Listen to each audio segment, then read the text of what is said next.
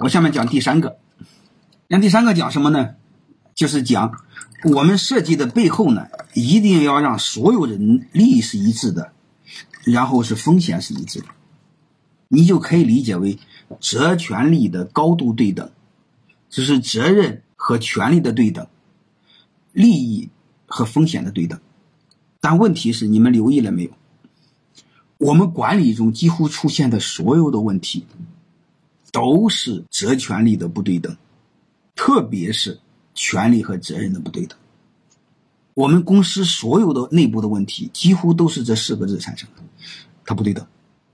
你比如，高管的权力大，但是高管捅了篓子，老板承担风险，是这回事吧？所以你会发现，高管的权力大，责任小，然后老板没有办法。他就弄了很多监督的手段，人是不靠谱的，人是不可信的。然后你看监督的一个结果是什么？结果篓子越捅越大，管理成本越来越高。因为你一旦监督，他就认为你不信任他，不信任他，他就怠工，效率就低，然后就开始扯皮，然后就开始扯淡，然后公司执行力就低下，所有的事不了了之。我不是跟你们说过吗？我一个学生签字。一个星期签这么厚，他就累得要命，最后没有办法，他专门招了一个助理，让他助理先审。如果让他的助理先审，我问你一句话：他虽然是个小助理，什么身份没有？我问你一句话：公司第二号最有权利的人是谁？第二号有权利的人是谁？回答我。这是所有人都不知道的。他招了个小助理，帮他先看看单子，他成了第二最有权利的人。但是我那个学生他不知道，我说这是非常恐怖的。还有一个，你们留意了没有？中国古代有好多皇帝，活活的被饿死他的房间里头。你们知道为什么吗？因为一旦他不能行动的时候，或者他行动不便的时候，这个国家的他那个朝代的第二权力的人物，就是他身边离他最近那个人，因为他对外传什么就是什么。他其实就一句话：皇帝需要休息，任何人不见，然后就被饿死了。这是很恐怖的事儿，但是很多人不懂。你查查中国历史上，大概有好几个皇帝就活活被这么饿死。我们一定要去反思啊！我们要反思在哪呢？就是我们这片土地上，我不知道你们留意了没有？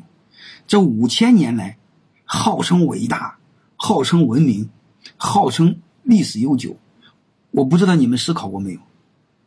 他一直没有解决。权力制衡的问题，他一直在这个方面来回左右，一会儿相信能人，一会儿相信亲戚，结果突然发现能人和亲戚都不可信，没办法弄一个男人把他宰了，他没有后啊，他就不会乱搞。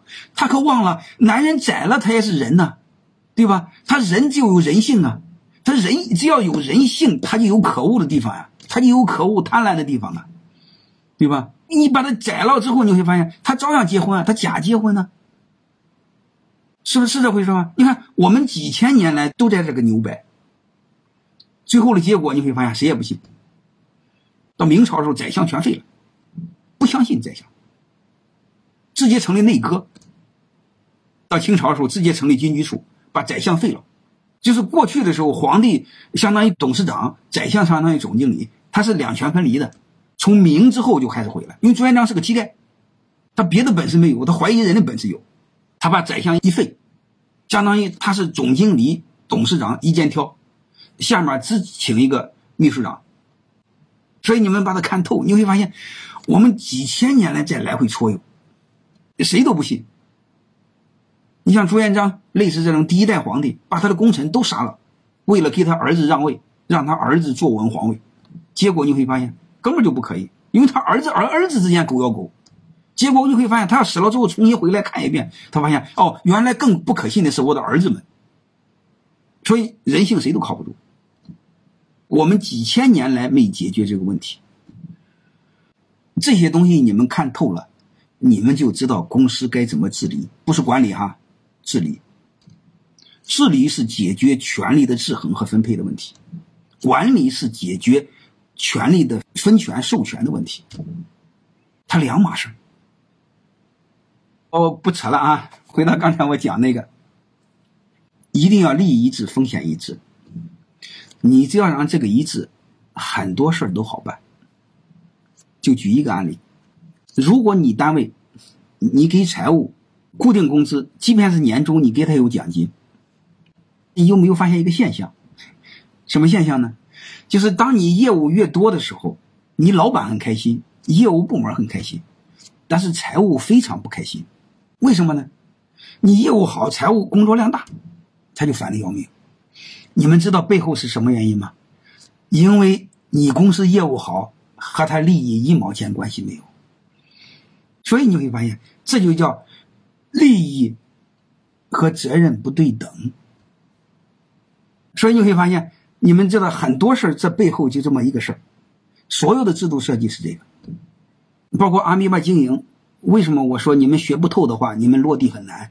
理解了吗？阿米巴是内部交易嘛，内部交易、内部定价，内部一旦定价，我问你一句话：他们的利益责任是一致的还是对立的？如果阿米巴内部交易的话，它各个部门它的利益是一致的还是对立的？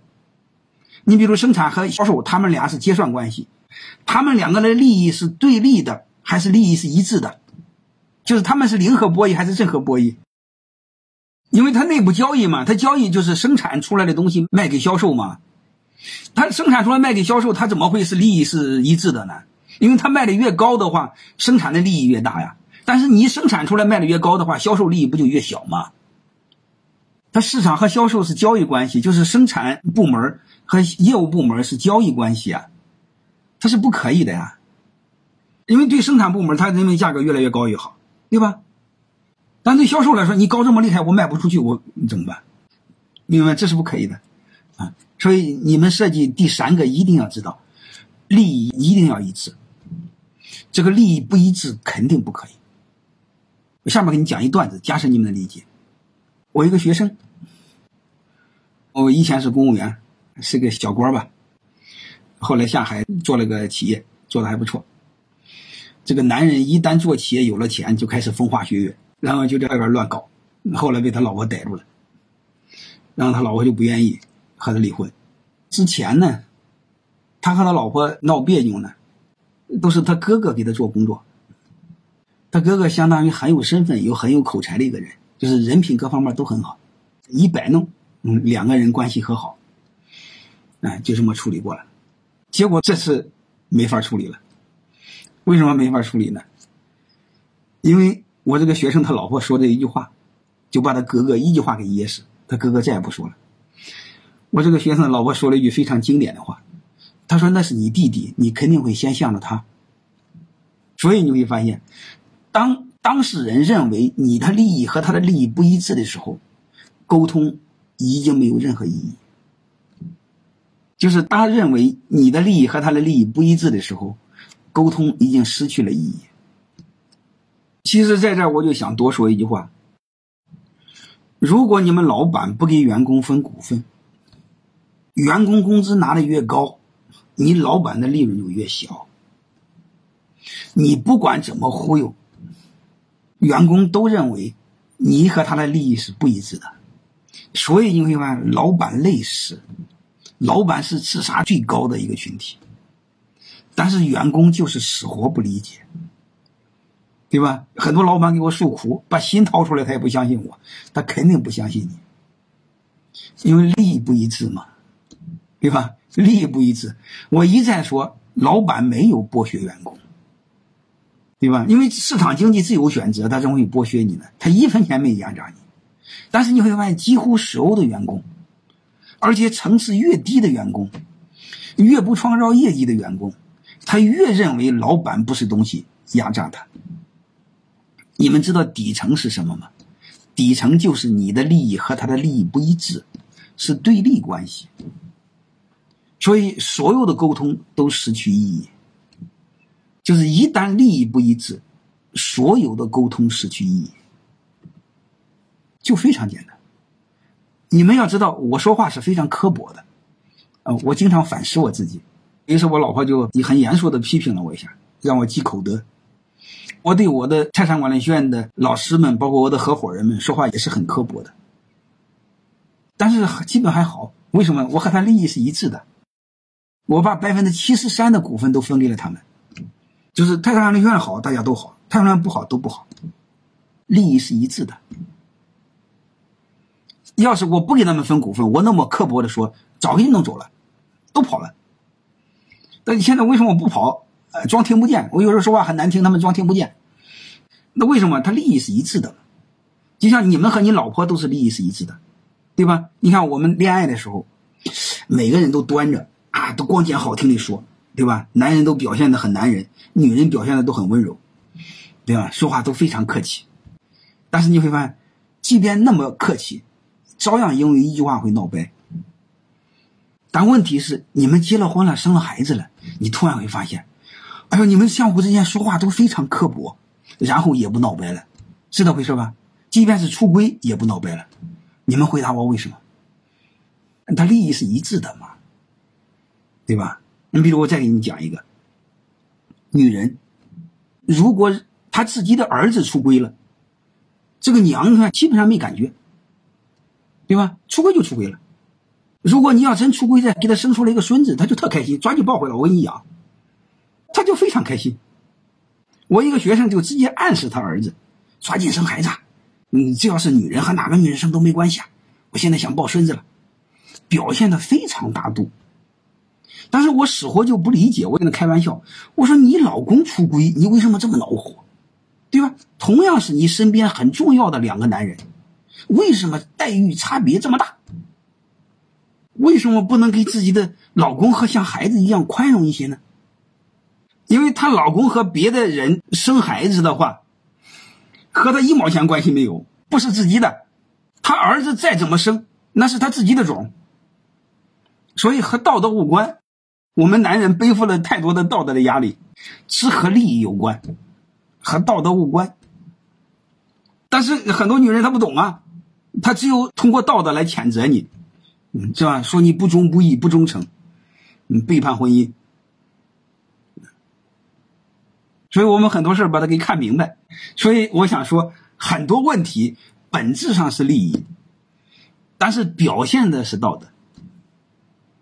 大概明白意思吧？好了，我们接着聊，聊几句话。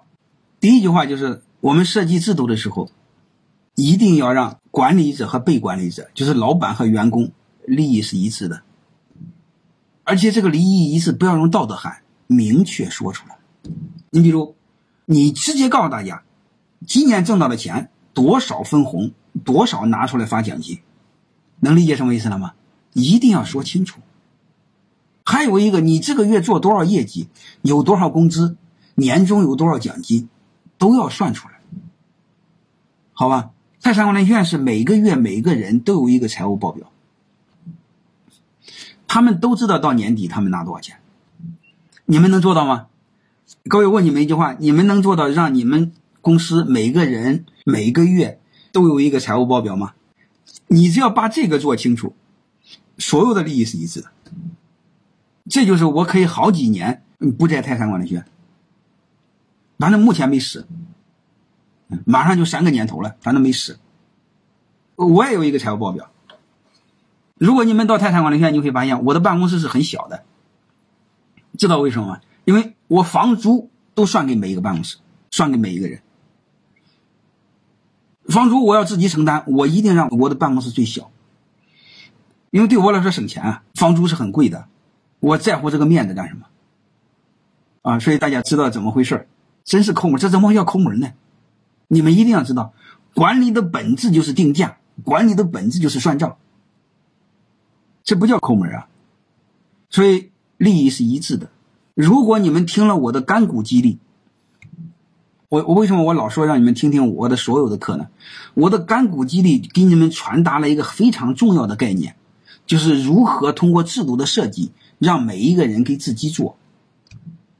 因为让每一个人给自己做，你就得让他拿大头，这就是人性。他拿大头才会认为给自己干，他拿个小头，他说我费这么大的劲，大头被你拿走了，凭什么你干？这就是人性。我说我们不要对抗人性，就这个意思。所以先确保利益是一致的，然后再确保让别人拿大头，而这个就开始变得有意思了。所以你根本就不用管，你管他干什么？对吧？最好的是他没白没黑的加班。然后老板到点下班，是最好的。所以第二句话，我想跟你们说的是：如果你想得到对方的信任，你首先要让对方相信你和他的利益是一致的。还有一个，你如果你想提高你们的效率，你也要让他知道你们的利益是一致的。还有一个，你想增加我们双方的信任，你也要让他知道我们的利益是一致的。还有一个，你想提高沟通的效率，你必须让我们的利益是一致的。一旦利益不一致，一切免谈。还有一个，当利益不一致，所有的文化、所有的团队建设都叫扯淡，对吧？当一个人同床异梦的时候，你再天天喊你家庭很和睦，兄弟，你骗谁呢？